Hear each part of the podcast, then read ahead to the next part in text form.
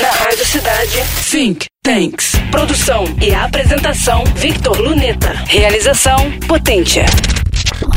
Think Tanks.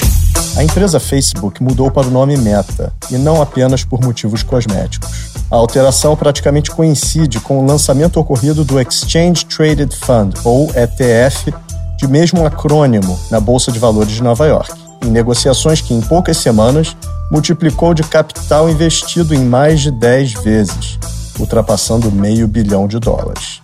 Embora não tenha relação exclusiva com a plataforma de Zuckerberg, sinaliza a mesma forte tendência, adotada também como prioridade de outros gigantes como Microsoft e Nike.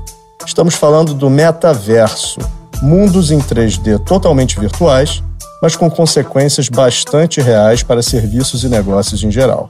Lá as pessoas terão vida social, jogarão e até mesmo trabalharão, utilizando avatares próprios, emulados a partir de headsets de realidade virtual, aplicativos de smartphone e óculos de realidade aumentada. Para se ter uma ideia da importância dessas novas integradas tecnologias, que vão conectar o mundo todo em redes virtuais paralelas à internet, apenas em uma negociação de novembro de 2021 foi comprado um imóvel de 500 metros quadrados, virtual, pelo muito real valor de 2,43 milhões de dólares.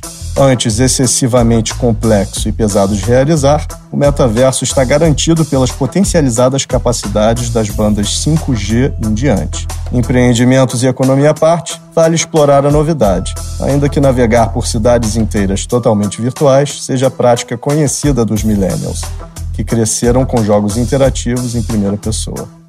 Aprenda mais sobre o metaverso visitando think.tanks.media em nossas mídias sociais.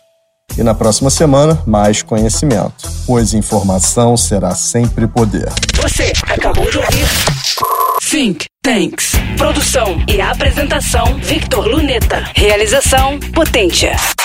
Think Tanks.